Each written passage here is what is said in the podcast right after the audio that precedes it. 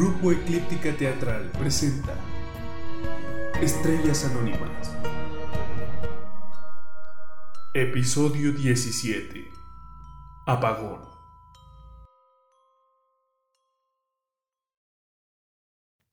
...13 de diciembre... Sara, Adrián, Joel y Elena... ...043 am... ...entrada del local Tequila... Fue algo memorable el momento en que mostraste ese reloj. ¿Cómo se te ocurrió? Lo vi en una película y quise hacerlo. ¿Verdad que fue convincente? Fue un buen detalle, pero ¿de dónde lo sacaste? Del cuarto de evidencias. ¿Alguna vez han visto la cantidad de cosas que hay allí? Esperen. Ahí está el martillo. Está saliendo del lugar. ¿Ese auto es el suyo? No puede ser más exagerado. Al menos no será difícil seguirlo. Los agentes ven como el martillo se sube a un enorme y aparatoso auto rojo. Joel enciende el motor y avanza en una marcha distante, pero segura. El martillo dirige su vehículo llevándolos a la parte norte de la ciudad, a las orillas de un río que bordea la zona. Parece dar algunas vueltas y esto pone algo nervioso a los detectives, aunque los precisos movimientos realizados por Joel al conducir les permiten no perder su trayectoria.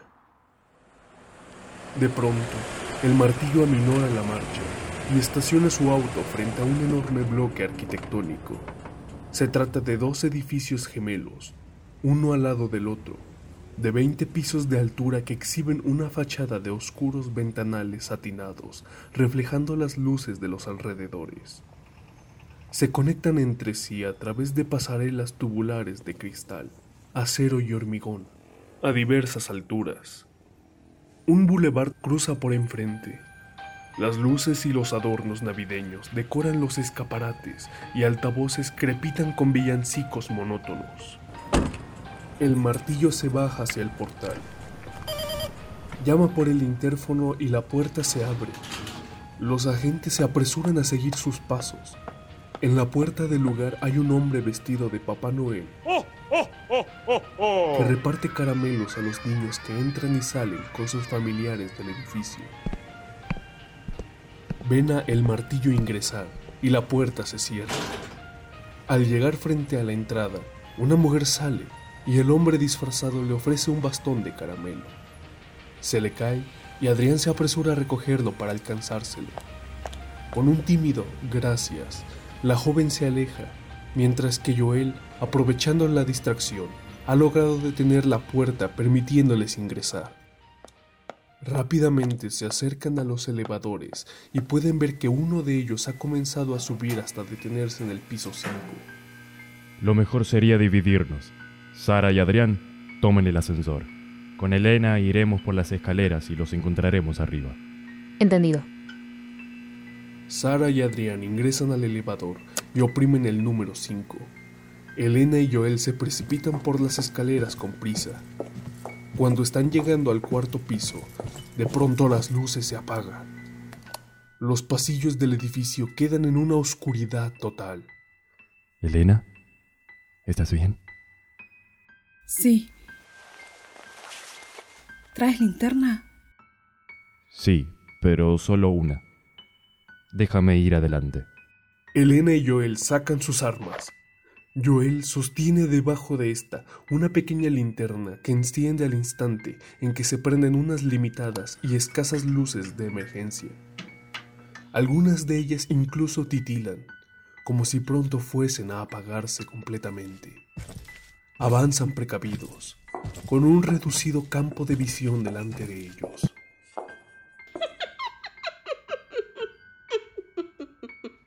¿Escuchaste eso? Sí. ¿De dónde vino?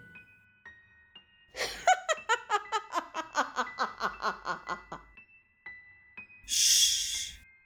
Ahí está otra vez. ¿Lo escuchaste? En una de las esquinas del corredor aparece distante un pequeño punto rojo que titila. Joel le hace señas a Elena de que aguarde y se adelanta. Camina lentamente atraído por ese punto. Cuando está cerca, Joel, estremeciéndose, reconoce que es una cámara de mano de video, colocada sobre un corto trípode. Traga saliva al notar que está encendida y apuntando hacia él. Elena intenta hacer foco en lo que está haciendo Joel, cuando escucha algo parecido a un llanto proveniente de las escaleras por las que acaban de subir. Se acerca afinando los ojos y alcanza a ver el contorno de una figura a escalones abajo. Por favor, necesito ayuda. Ayúdenme, por favor. Elena alcanza a identificar los gemidos ahogados y baja precavida a intentar socorrer a lo que parece ser una mujer temblorosa en el descanso. Señora, ¿se encuentra bien? Por favor, necesito que me ayuden. La mujer estira su brazo y Elena lo toma. En un rápido movimiento, la mujer levanta un rostro aterrador. Tiene una cicatriz que cruza de su boca y los ojos son como hundidos. Toma la mano de Elena para tirarla hacia abajo y abalanzarse sobre ella. Elena forcejea y lanza varios disparos que terminan impactando en el pecho. La mujer, que parece fuera de sí, saca un punzón y con un movimiento rápido le asesta un pinchazo en el brazo que sostiene el arma.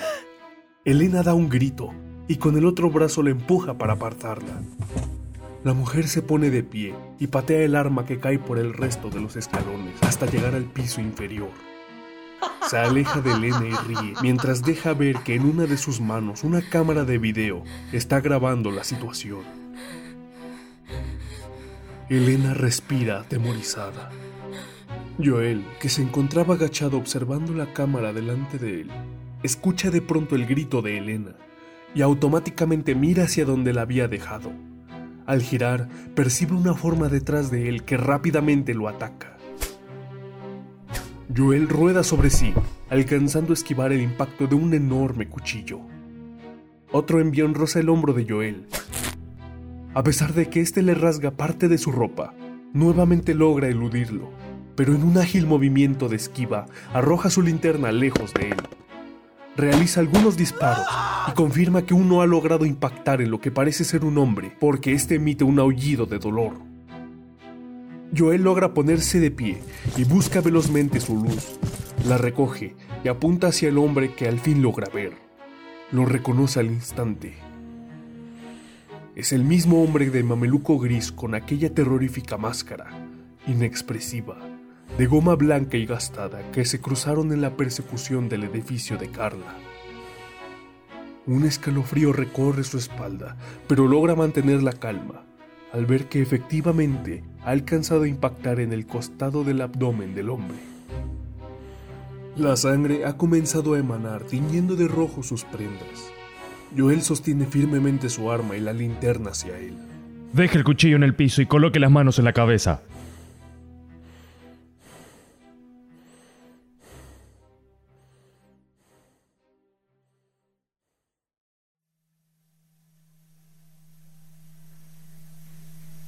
Sara y Adrián están por llegar al tercer piso, cuando las luces se apagan y el ascensor se detiene tambaleante. Y a los segundos un foco rojo se enciende. Sara se acerca a la reducida ventana que le permite ver el pasillo exterior. Puede ver que se han encendido las luces de emergencia. Sara comienza a apretar los botones de auxilio del elevador. ¿Qué pasó? Parece que se ha cortado la electricidad. ¿Qué? Eh, ¿Y cómo saldremos de aquí? Ey, Adrián, tranquilízate. Este aparato debe estar preparado para cualquiera de esas cosas. Me preocupa más lo que esté sucediendo allá afuera. Eh, no te conté, pero creo que esta es una buena oportunidad. Soy claustrofóbico. Ok. Tranquilo. Vamos a salir. Saldremos, ¿sí? Sara vuelve a observar el exterior y parece ver algo que se ha movido fuera. Golpea fuertemente la puerta. Luego decide salir por sus medios. Ayúdame, Adrián. Ambos comienzan a tirar a cada lado de las puertas para abrirlas. Estas van cediendo lentamente. De pronto, escuchan unos disparos a lo lejos. Sara mira rápidamente a Adrián. Elena, Joel. Continúan aplicando más presión hasta que una de las puertas quedan abiertas lo suficiente como para pasar. El elevador se ha parado en una distancia bastante cerca al piso, pero deben ayudarse para salir. Sara da un salto y rápidamente logra escapar. Se vuelve hacia Adrián y le extiende la mano. Espera, Sara. Esto lo vi en una película. Si la luz vuelve justo ahora, el ascensor me cortará la mitad. Adrián, ¿qué dices? Vamos. Adrián con cierto recelo toma la mano de Sara, cuando de pronto una figura se acerca por detrás de ella con un hacha en sus manos. ¡Sara! ¡Cuidado!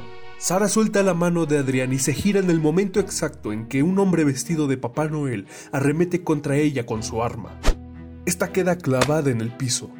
Sara busca rápidamente su pistola mientras se arrastra de espaldas alejándose, sin dejar de verlo.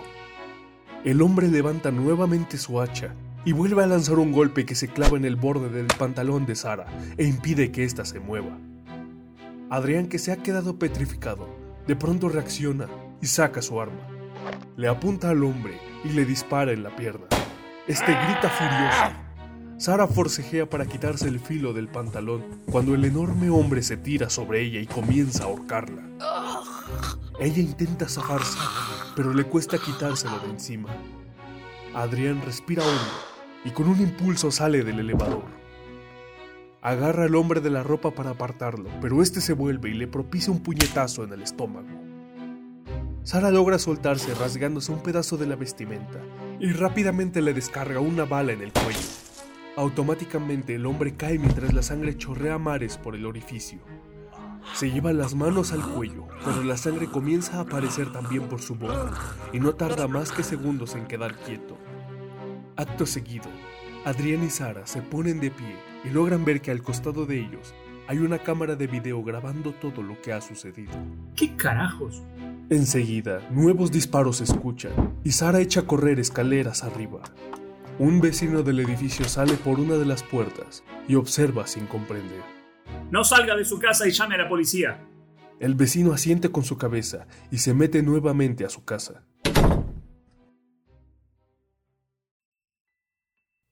Elena pisos arriba está paralizada. Vuelve su mirada entre la mujer y la cámara, mientras ésta no deja de reírse. La mujer apoya la cámara en un recodo de la escalera y mira sonriente. Elena respira hondo y con un impulso se pone de pie y la empuja. La toma de los hombros y comienza a golpearla contra los escalones. La mujer en un arrebato le clava el punzón en el abdomen varias veces.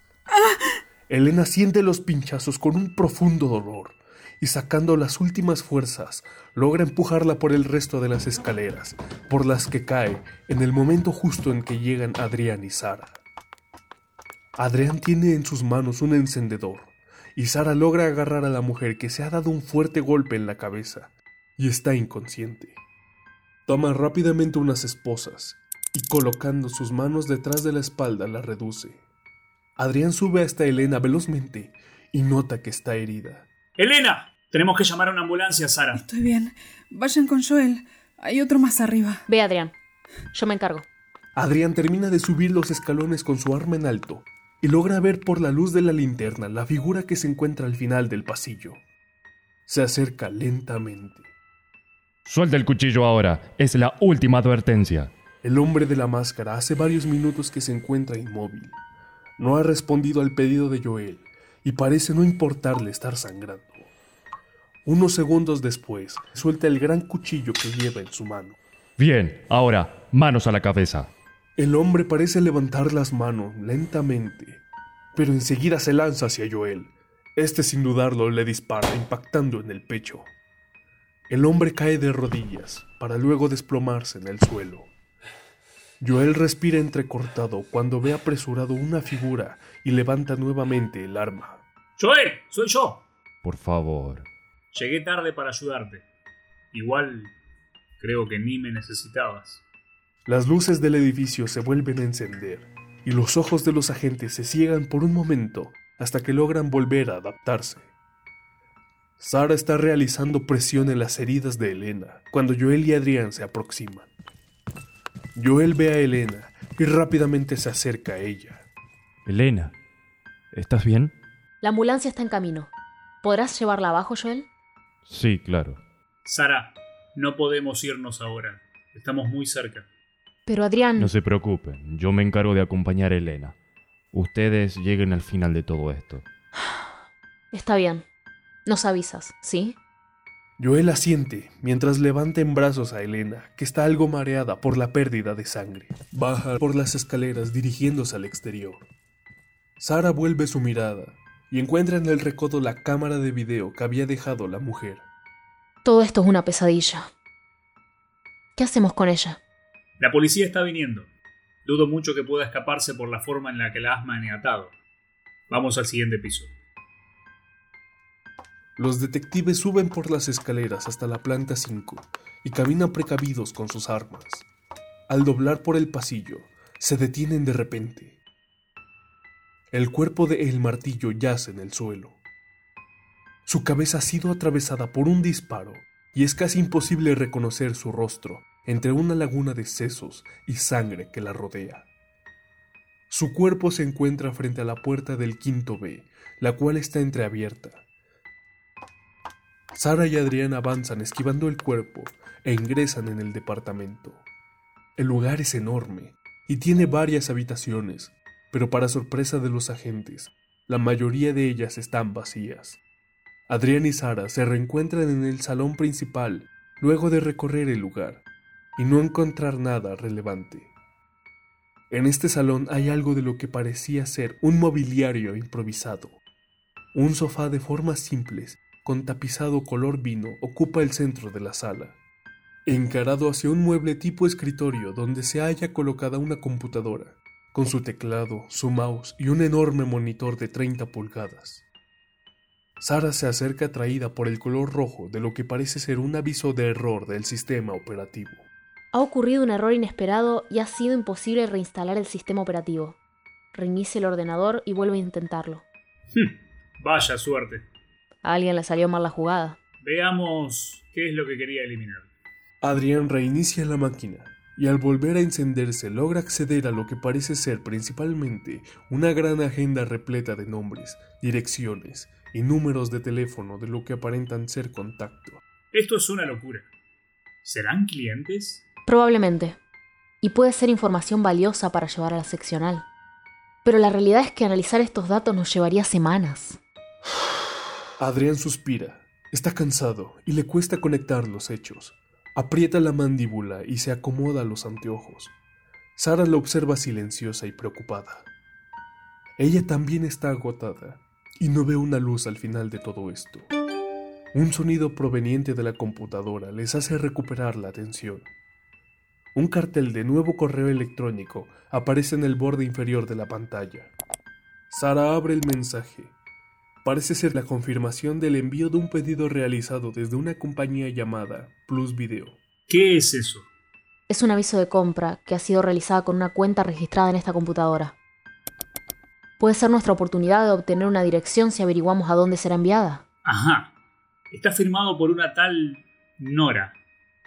¿Puedes llamarla? ¿A esta hora? Los servicios de atención al cliente suelen estar disponibles las 24 horas. Sara saca su celular y digita el número de contacto que aparece bajo la firma. El teléfono comienza a sonar y tarda algunos minutos en atender. Hola, buenas noches. Usted se ha comunicado con el departamento de ventas de Plus Video. Mi nombre es Nora. ¿En qué puedo ayudarle? Hola, em, acabo de recibir un correo de confirmación de envío de un pedido. El número de referencia es 550211.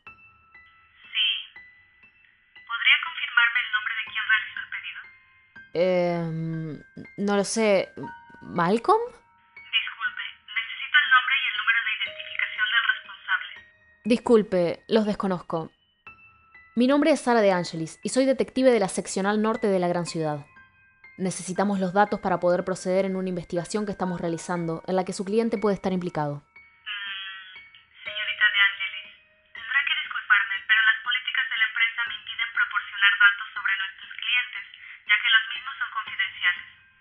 Sara pone los ojos en blanco y respira profundo.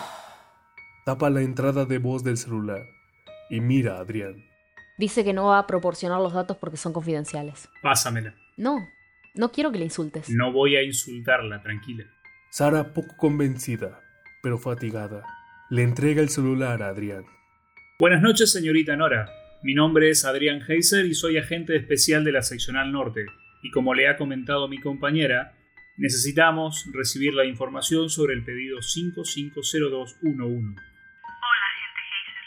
Como acabo de explicarle a la detective de Angelis, de Angelis, no puedo proporcionar información confidencial de ningún cliente. ¿Usted comprende que está entorpeciendo una investigación? Y lo siento mucho de ser así, pero las políticas de Plus Video son determinantes. ¿Y qué necesita para poder brindarnos los datos? ¿En serio? ¿Usted quiere que pidamos una orden judicial por esto? Señorita, ¿ha visto la hora que es? Estamos trabajando en algo importante. Lo lamento. Este es mi trabajo también, y espero que comprenda por qué debo actuar de esta manera para preservarlo. Bien.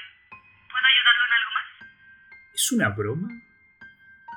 Dígame, ¿cuántas horas cree que podríamos tardar en obtener esta información una vez presentada la orden? En mi experiencia, este tipo de trámite puede llevar entre 12 y 18 horas de espera. ¿18 horas? Ok. Mañana tendrá en su despacho presentada la solicitud y espero que nos esté contactando para darnos una respuesta. Por supuesto. Estoy para servirles. Que tengan buenas noches. Que tengan buenas no. Me cortó. Entonces, Necesitamos una orden judicial. bien. Ya mismo le estoy enviando un mensaje a Medina. Nada se pone fácil hoy, ¿eh? Adrián respira hondo y mira el techo. En un arrebato patea el escritorio ofuscado. Sara, que estaba terminando de enviar el mensaje, mira el escritorio y nota que la patada de su compañero ha hecho caer algo detrás del monitor. Extrañada, estira la mano y lo toma. Es una libreta oscura con un par de hojas escritas. Sara lee lo que parece ser una lista de nombres, algunos de ellos tachados. Un momento después, abre los ojos de par en par estremecida. Adrián, ¿Qué? ¿Qué tienes ahí? ¿Qué carajos? ¿Qué hace tu nombre aquí? no lo sé. También está el de Medina. Tiene mala pinta. Parece que este tal Malcolm nos conoce más de lo que creíamos. ¿Cómo es posible? Hemos comenzado a investigar hace tan solo unos días. Pero la investigación empezó antes. No es coincidencia que tu compañero Ramírez haya decidido salirse del caso por la amenaza de un hombre enmascarado. ¿Recuerdas el correo electrónico que te envió? Sí, eso estaba pensando.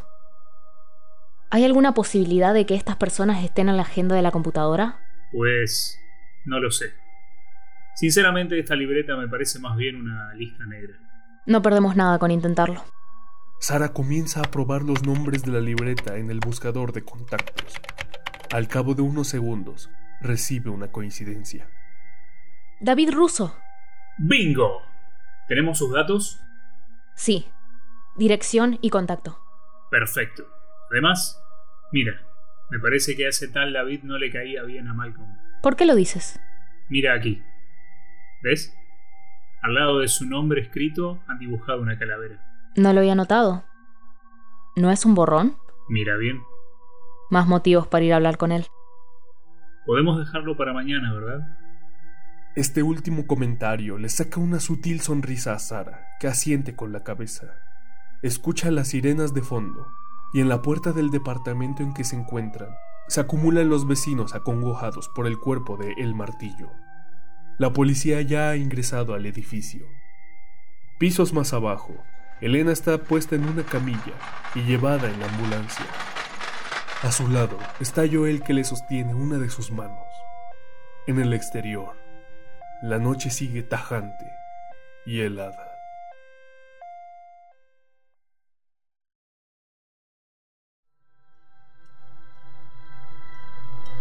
Estrellas Anónimas es una producción del grupo Eclíptica Teatral basado en el juego de rol de los autores José Lobo y Jonathan Delgado.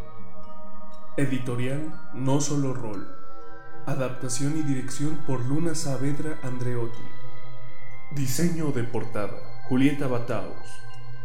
Composición musical original de Christian Jones. Prensa y difusión a cargo de Brenda Jerichao. El elenco está compuesto por Narrador Ángel Aniel Mota. Sara Ciano Valdunciel, Adrián Maximiliano Marvel Bonín, Joel Martín Lazo, Elena Salomé Espíndola, Nora Carolina Salas.